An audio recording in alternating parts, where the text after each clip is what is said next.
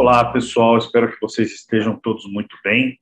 Muito obrigado aí por estarem com sua. Obrigado por a sua participação aqui no nosso webinar, né? pelo seu interesse no, na certificação PMP, que é uma certificação, como diz aí na chamada do, do nosso webinar, uma chamada que reconhece, né, que tenha o destaque dessa certificação como uma certificação reconhecida mundialmente e, sem dúvida nenhuma, mais reconhecida pelo PMI. Para que vocês tenham uma ideia, hoje somos, aproximadamente mais de um milhão de, de pessoas que têm, que têm a certificação PMP no mundo. Então, isso é uma, uma valorização e uma, e uma comprovação de fato. Deixa eu só carregar o bate-papo aqui para, se por acaso vocês perguntarem alguma coisa, para eu conseguir visualizar aqui. Muito bem.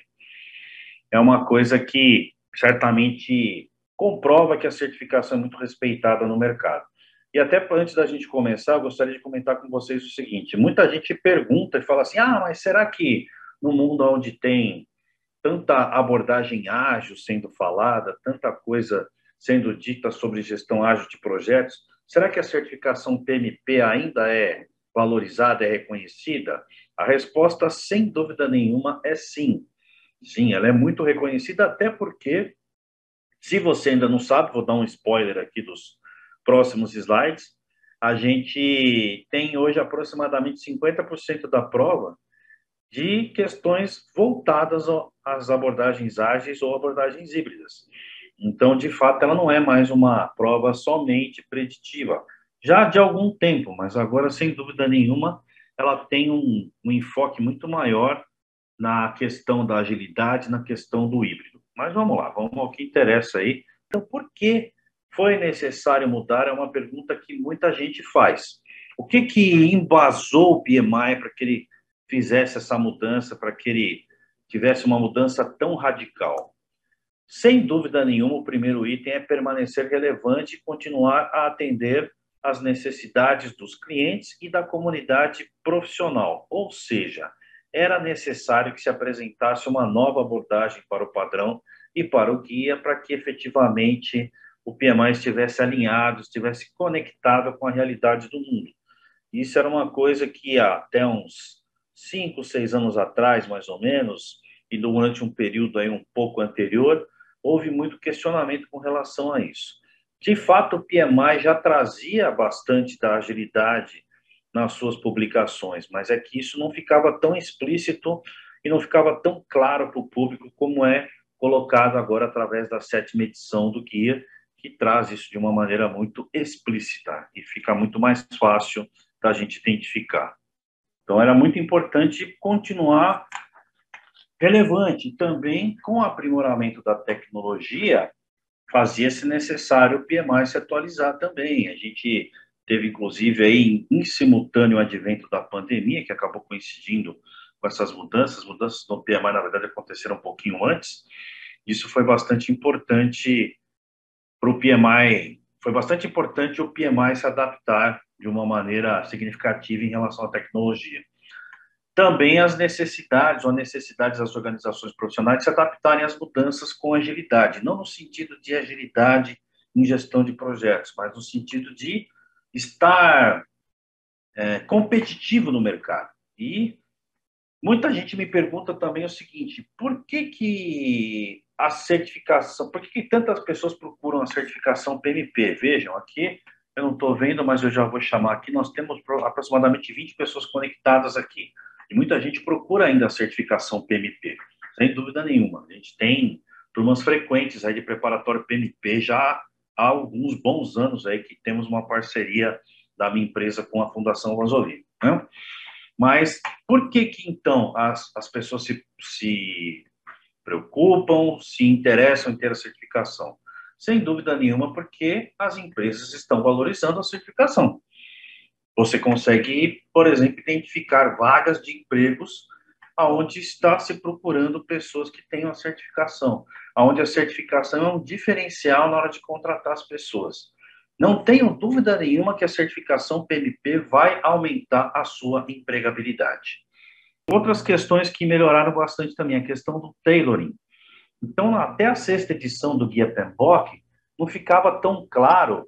Já explico o que é o tailoring. É a adaptação que a gente faz dos diversos modelos, dos diversos frameworks, como Guia PMBOK, como outras referências, para que você tenha o uso adequado de todo esse esse conjunto de ferramentas, de técnicas, de, de métodos, né? para aquele projeto, para aquela empresa, para aquela área de negócios. Já vou falar um pouquinho mais sobre tailoring. Era muito importante melhorar isso, porque, como eu mostrei para vocês, eu vou voltar um pouquinho aqui. O PMBOK, em 2017, ele, ele publicou dois guias, o Guia Ágil e o Guia PMBOK Sexta Edição né, que são esses dois que estão aqui, que eu já vou mostrar com a canetinha. O que, que acontece? Então, aqui eu tinha os conhecimentos de agilidade, aqui eu tenho um pouco do conhecimento de agilidade também, mas não ficava muito claro o caminho de como você faz para conseguir usar o melhor de cada mundo, no sentido de você escolher as melhores ferramentas, as melhores técnicas, as melhores práticas, para que você consiga utilizar, de novo, de maneira eficaz, de maneira efetiva nos seus projetos. Isso aqui no Guia PMBOK evoluiu demais. Aqui a gente tem um capítulo específico só para falar sobre tailoring. E não percam os próximos slides que eu vou, como eu disse, aprofundar isso. Deixa eu voltar lá onde eu estava. Também com relação à questão dos resultados. Então, como que eu faço para ter resultados efetivos? Dar a importância, a devida importância para a entrega de valor para o cliente. Então, não adianta nada eu executar um projeto com bastante qualidade, no sentido de ter uma documentação consistente, um planejamento consistente, se eu não consigo entregar valor para o meu cliente ou para os meus clientes. Então, a entrega de valor é uma coisa muito, muito, muito importante. E o projeto tem que estar direcionado para essa entrega de valor. Eu tenho que ter mecanismos, indicadores para conseguir medir se efetivamente eu estou entregando valor para o cliente.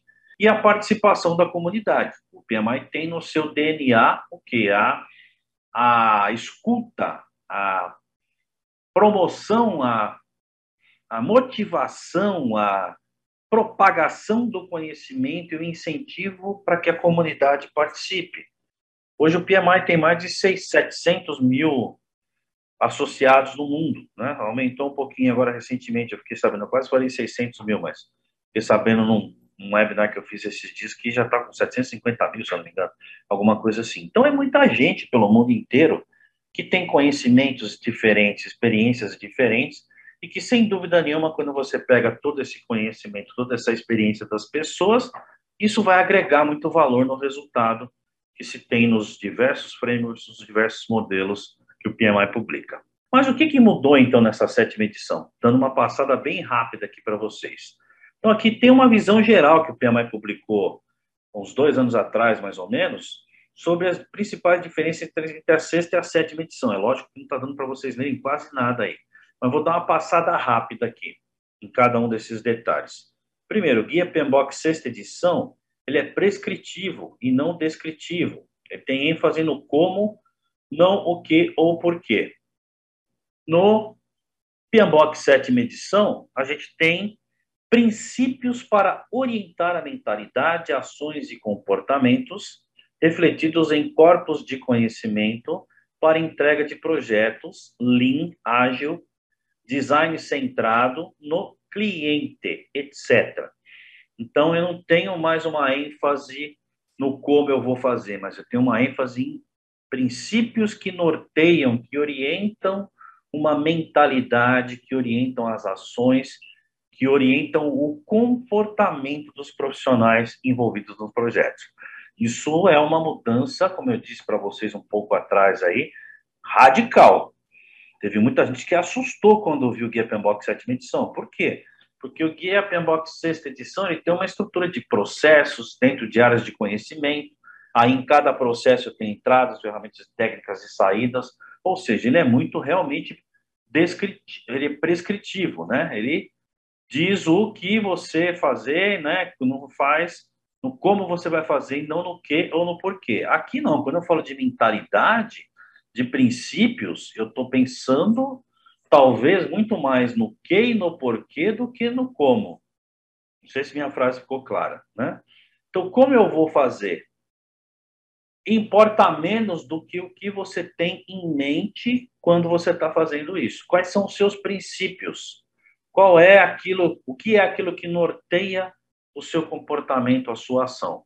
E isso é importante para qualquer tipo de abordagem, ou seja, não importa se eu estou usando uma abordagem ágil, uma abordagem preditiva ou tradicional, como alguns preferem chamar, ou uma abordagem híbrida que pega um pouquinho de cada um. O importante é você ter esses princípios e ter uma mentalidade que permeia e que segue, que esteja alinhada com esses princípios. Já vamos ver quais são os princípios. Segundo, base para o design. Então, na sexta edição, a gente tem processos específicos, convertem entradas e saídas utilizando em saídas, utilizando ferramentas e técnicas. Como eu já havia dito e é focado no processo e orientação mais voltada para conformidade, ou seja, eu estar executando as coisas conforme algum modelo, alguma referência. No caso da sétima edição, isso tem uma estrutura, lá se tem uma estrutura de domínios e interação, áreas de atividade interdependentes com resultados de desempenho, bem como uma visão geral das ferramentas técnicas artefatos e estruturas comumente usados. O foco nos resultados do projeto além das entregas. Então, o que está dando? Eu entreguei, acabei o projeto. Não. Qual foi o resultado que foi atingido? A entrega faz parte do resultado. Mas como que eu entreguei valor através do resultado que eu dei no projeto? Você pode, por exemplo, entregar alguma coisa, mas entregar muito atrasado. E aí o resultado do projeto não está bom, né? porque atrasou demais. Então, tem um conjunto de, de fatores para ser analisado. No caso do ambiente do projeto, permanece igual, não mudou nada. Né? Tenho que considerar o ambiente interno ou externo do projeto. No caso dos projetos aos quais se aplica, na sexta edição, se aplica a maioria dos projetos, na maioria das vezes. Na sétima edição, a qualquer projeto, qualquer tipo de projeto tem a ver com o que está colocado na sétima edição. Na audiência-alvo, principalmente gerentes de projetos, quando a gente fala da sexta edição. Na sétima edição, qualquer um envolvido no projeto, com foco específico nos membros do time e nas funções do time, incluindo líderes do projeto, patrocinador e product owner, dono do produto. Na sexta edição, o grau de mudança, a revisão é incremental com base nas edições anteriores, ou seja, foi evoluindo a estrutura do guia, como eu falei, como eu mostrei naquele histórico. Na sétima edição, já tínhamos falado também, é baseado em princípios para refletir o cenário de entrega de valor total a qual o projeto está inserido ou está relacionado. Nas orientações para o Taylor, adaptação, no caso da sexta edição, a gente tem, como eu disse, pinceladas ali, referências adaptação, mas nenhuma orientação específica. No caso da sétima edição, a orientação é específica de adaptação fornecida. E tem, um, como eu disse, um capítulo inteiro para falar só sobre isso. Além de outros pontos do guia que tem também alguma orientação com relação a isso.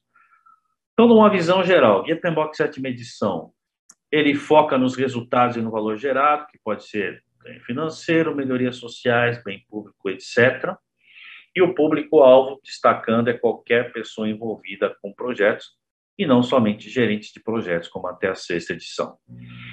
Então, a estrutura do Guia PMBOK sétima edição está dividida em padrão de gerenciamento de projetos e o Guia de Conhecimento de Gerenciamento de Projetos, que, inclusive, o PMI diz que são duas publicações em um único, em um único documento. Então, no padrão de gerenciamento de projetos, a gente tem uma introdução, tem o que ele chama de sistema de entrega de valor, e tem os princípios, que é isso que eu tinha comentado, de gerenciamento, do gerenciamento de projetos.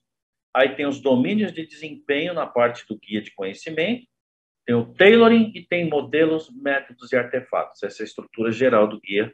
Para quem conhece a sexta edição, vai perceber que tem uma estrutura bem diferente do que a gente tem na sexta edição.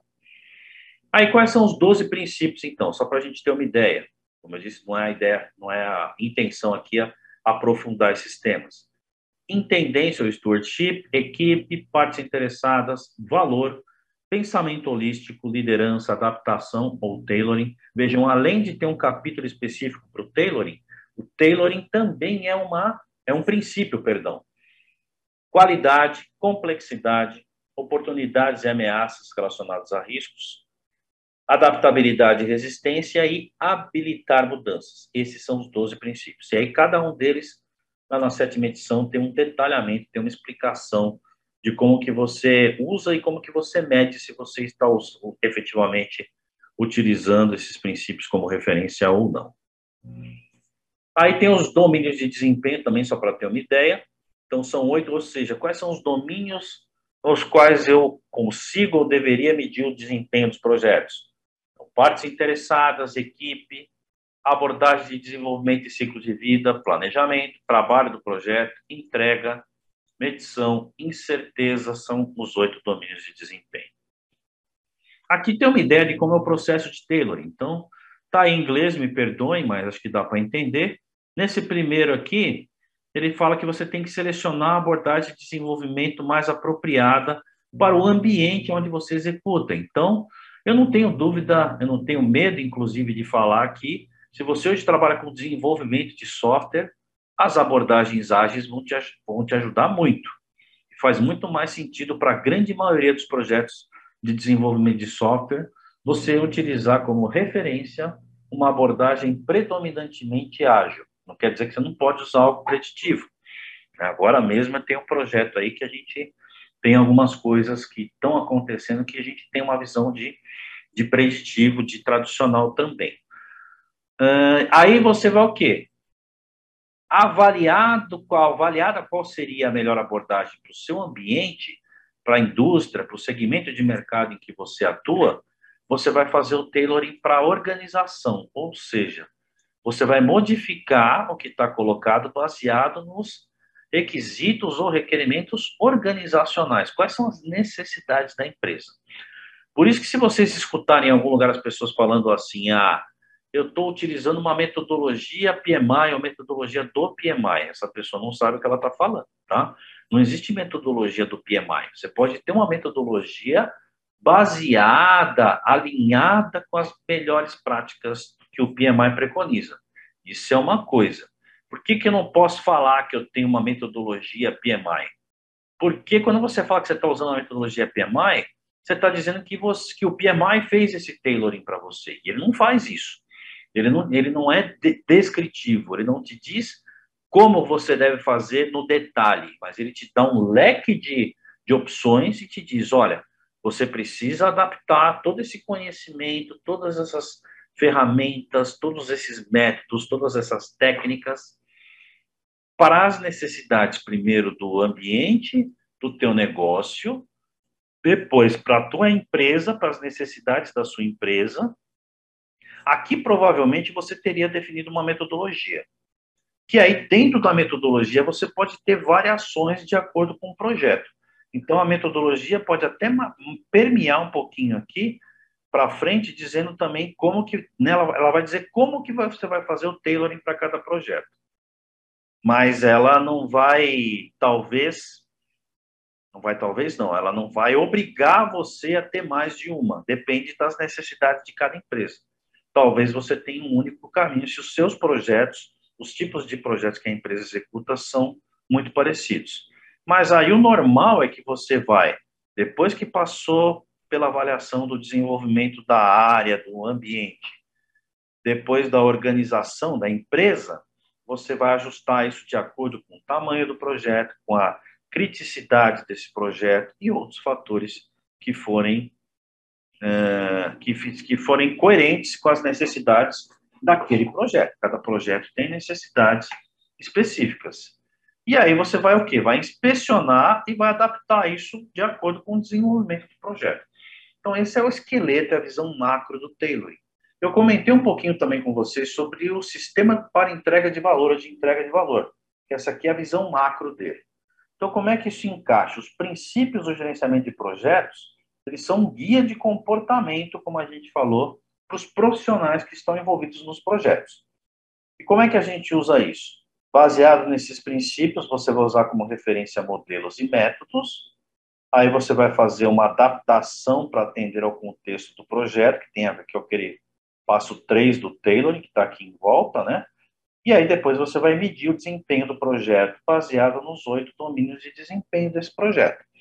Feito isso, você vai produzir entregas e vai produzir artefatos, que é uma outra, é, como é que posso dizer, uma outra, um outro tema que causava confusão muitas vezes nas pessoas, porque antigamente a gente chamava tudo isso aqui de deliverable ou entregável, né? Alguns até falavam que não existe a palavra entregável em português. Agora, ela já é até reconhecida como, como uma palavra do nosso idioma. Mas qual que é a diferença entre entrega e artefato? A entrega é aquilo que você está entregando para o cliente e o artefato é aquilo que você está produzindo como um instrumento, como um apoio para o projeto. Então, documentos, por exemplo, de gestão do projeto são artefatos, não são entregas. Estou produzindo algo para documentar, para referenciar, para servir de base para o pro projeto para a gestão do projeto. Uma visão bem macro, tá? Então, o mundo do PMI hoje é um mundo mais holístico, mais flexível, que tem uma maior abrangência, que tem uma maior adaptabilidade. E isso tudo reflete no, no guia, no exame PMP. Mas vamos voltar e falar um pouquinho sobre a certificação em si, para quem nunca viu. Então, ela é, sem dúvida nenhuma, se não for a mais reconhecida, uma das certificações mais reconhecidas no mercado hoje. Tem uma série de processos de acreditação por trás, e ela é uma certificação que vem no mercado desde 1984, com mais de um milhão de profissionais. Então, não tenha dúvida de que ela tem uma respeitabilidade muito grande no mercado e se consolidou em todos esses anos. Né? Vai fazer aí em 80, 40 anos, é isso? É, 40 anos daqui dois anos, tem 38 anos a certificação. O exame, então, a partir de janeiro de 2021, ele continua utilizando como referência a sexta edição do Guia PMBOK e o Guia Ágil do PMI. Porém, como eu falei, traz uma influência enorme, absurda da mentalidade da sétima edição. Não tenho a menor dúvida disso. Ah, então vale a pena estudar a sétima edição? Deixa eu falar sobre o roteiro de estudo, daqui a pouco eu falo. A duração do exame mudou um pouquinho também para quem conhecia de antes. Agora o exame tem 230 minutos, com dois intervalos de 10 minutos cada. Ou seja, você vai responder num, numa primeira tacada as questões de 1 a 60, 10 minutos de intervalo. Após concluir as questões de 61 a 120, tem mais um intervalo de 10 minutos, e aí você faz da 121 até a 180, que são 180 questões. Dessas 180 questões, 120. Opa, perdão. Dessas 180 questões, ah, não, é no próximo slide, desculpa. 175 são pontuados. Eu bati o olho por baixo aqui na minha colinha aqui. Eu tava, tô com pressa. Calma, já falo sobre isso. Então, são um total de 180 questões, cinco delas, porém, não são pontuadas. São o que eles chamam de pré-teste ou experimentais. Só para você saber, porque na hora do exame, você não vai saber quais, quais são essas cinco, tá? Mas, de, de fato, o que vai valer do teu exame são 175 questões. Eu costumo fazer a seguinte brincadeira aqui. No, na minha prova, quando eu fiz o meu exame, tinha duas questões aqui que eu não fazia a menor ideia do que era. Eu li assim várias vezes, eu falei, gente, de onde tiraram isso? Nunca tinha visto. Na época eram 25 questões não pontuadas, eram 200 questões e 25 delas não valiam. Eu falei, bom, vou chutar, né? Porque tem que chutar no exame PMP, vou chutar, porque não tem, não desconta ponto se você errar. Então você tem que chutar todas. Se eu não sei, vou chutar. Você tem uma chance de acertar. Né? De errar, se errar, não, não perdeu nada. Então, chutei e torci para ser uma das 25. Né? Tomara que seja uma das 25, porque aí eu não vou perder ponto. Mas, enfim, por que, que é isso? Muita gente pergunta, por que, que é isso, professor? Para manter o padrão de qualidade das questões. Então, o PMI sempre testa as questões antes de, de colocá-las efetivamente como questões oficiais. Então, as questões que são novas, que são elaboradas e ainda não foram testadas, elas ficam nessa base por um tempo, como não pontuadas. Aí, dentro dos critérios do PMI, que a gente não sabe quais são, ela vai, eles vão avaliar e vão dizer, não, essa questão tem um grau de dificuldade adequado. Eu imagino o seguinte, tá? uma, uma, uma percepção minha, de que deve ser para avaliar se a questão não é nem muito fácil nem muito difícil, que ela tenha o grau de dificuldade adequado para os padrões do, do, exame. Senão, se você tem uma questão muito fácil e muito difícil, você perde o parâmetro, né? perde a, a referência de que se aquele candidato está bem preparado ou não e deveria ou não receber a certificação. Então, a avaliação do exame é psicométrica, então ela segue critérios científicos. Isso faz com que não tenha um número fixo de questões que para que você acerte para ser aprovado, mas é alguma coisa entre 65 a 69%. Por quê? Porque as questões têm pesos diferentes, tá? Então, 114 a 121 questões corretas das 175 questões pontuadas é o objetivo que você tem que buscar, ou seja, o que você tem que acertar para ser aprovado no exame. Aí, como é que é a distribuição dos assuntos? Então, o documento, como eu comentei lá atrás, que, que orienta o conteúdo e diz para você, você tem que estudar isso aqui, é o Examination Content Outline. Vamos dar uma puladinha agora para o site do PMI. Então, essa aqui é a página da certificação. Tá? Deixa eu até copiar aqui o link para vocês. Se alguém quiser depois dar uma olhada e nunca entrou no site do PMI, isso aqui é, é acesso livre, tá? Não precisa ser associado para entrar ou não. Aqui está dizendo, inclusive, que o exame vai mudar a partir de 20 de maio de 2024, tá? Então tem um tempo aí para se preparar. Então aqui você tem dois documentos que são muito importantes. Um deles é esse que eu acabei de mostrar aqui, que é o Examination ou Exam Content Outline. Eu não sei porque que está escrito Exam Content Outline, quando você abre o documento, está escrito Examination Content Outline. Aí você pode escolher aqui português, tá? Você vai escolher português, faz o download, ele vai carregar o arquivo aqui para você.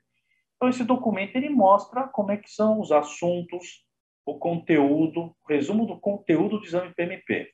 Então, tem uma série de informações, por exemplo, sobre a distribuição dos conteúdos. Deixa eu voltar aqui para o PowerPoint, para dar uma passada aqui geral. Então, as questões elas estão divididas por domínios, por abordagens e, e situacionais.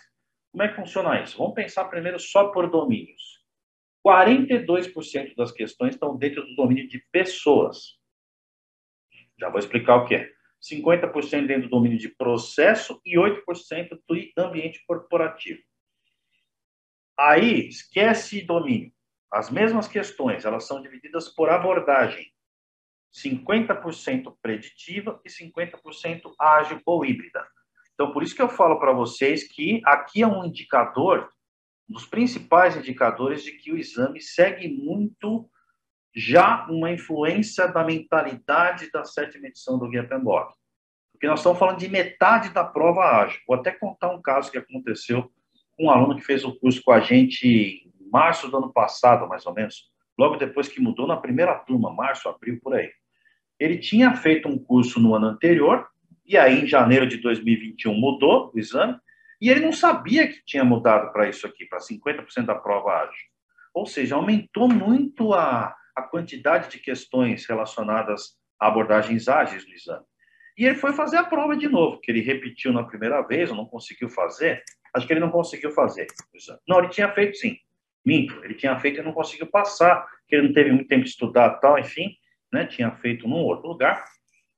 Quer dizer que se ele tivesse feito com a gente, queria ser totalmente aprovado, mas a gente tem um índice de aprovação muito alto, né? E, e aí ele foi então e fez, e aí foi fazer e falou: Nossa, mas tem um monte de coisa ágil, nunca tinha visto aquilo. Porque mudou muito o exame, mudou muito.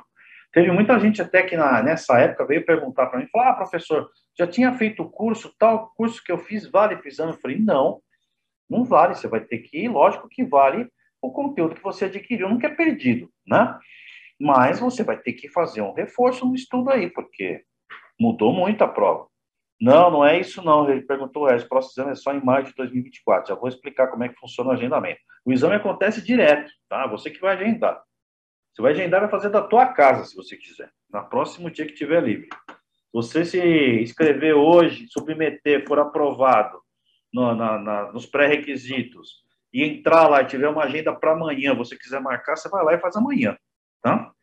É por agendamento, não é assim que tem uma data específica, não. E além do Examination Content Outline, a gente tem um outro documento que é o Handbook.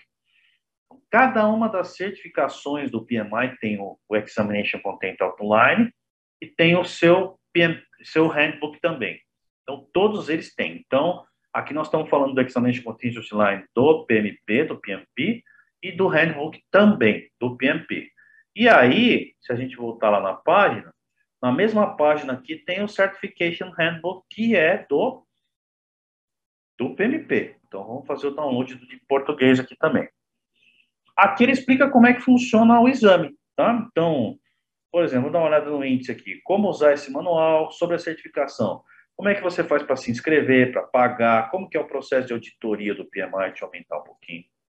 Quais são as políticas e procedimentos do exame, políticas e procedimentos da certificação? Como é que funciona a renovação da certificação a cada três anos? Tem toda a explicação de como a certificação funciona.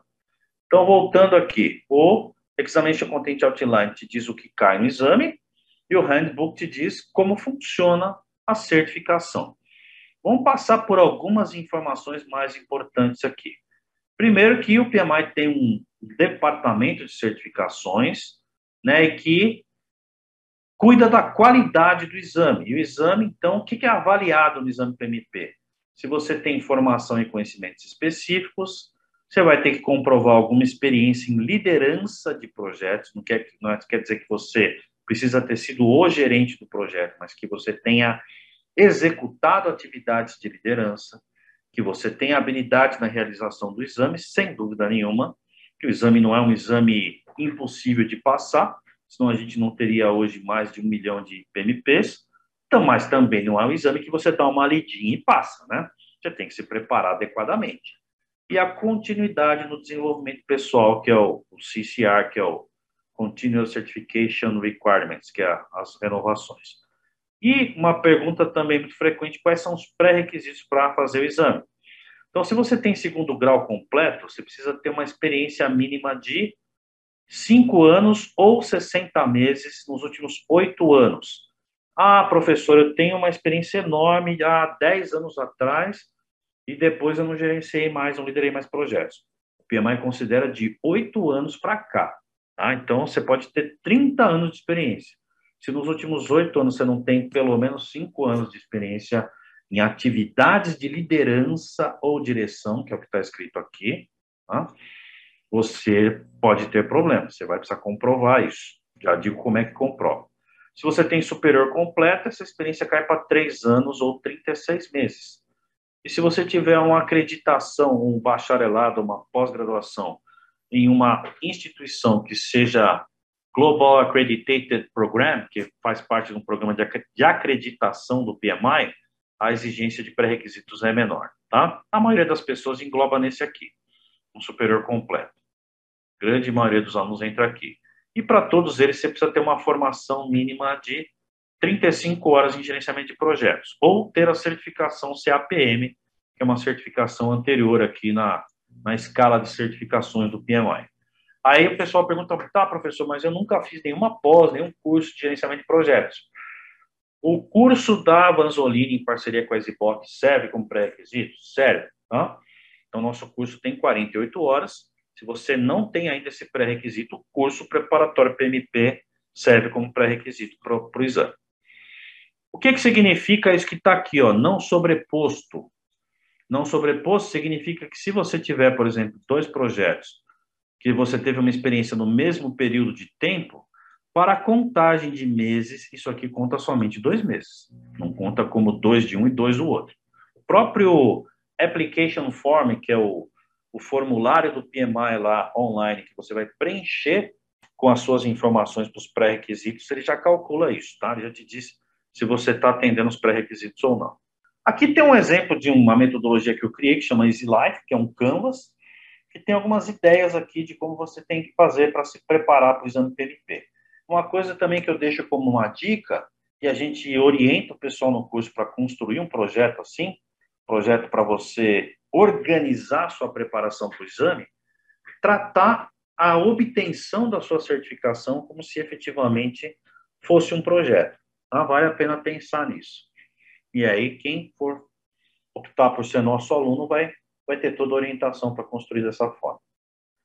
Aí tem um modelo de projeto do Easy Life Canvas, quem quiser depois aproveitar, pode acessar aí o QR Code.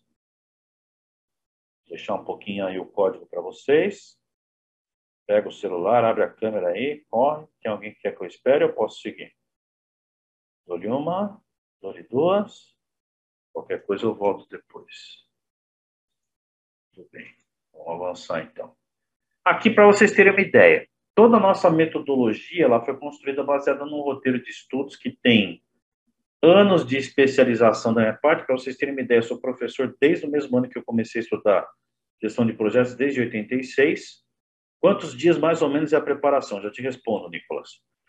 Desde 86 e tenho formação em docência do ensino superior, então eu sou um professor de mais de três décadas de estudos e o roteiro de estudos desse curso começou a ser construído em 2008 e ele vem evoluindo com as, as atualizações, mas ele tem um cerne aí de preparação adequada para esse tipo de exame, tá? Então, ele está estruturado de forma a orientar o aluno sobre a ordem ideal de abordar os temas do exame.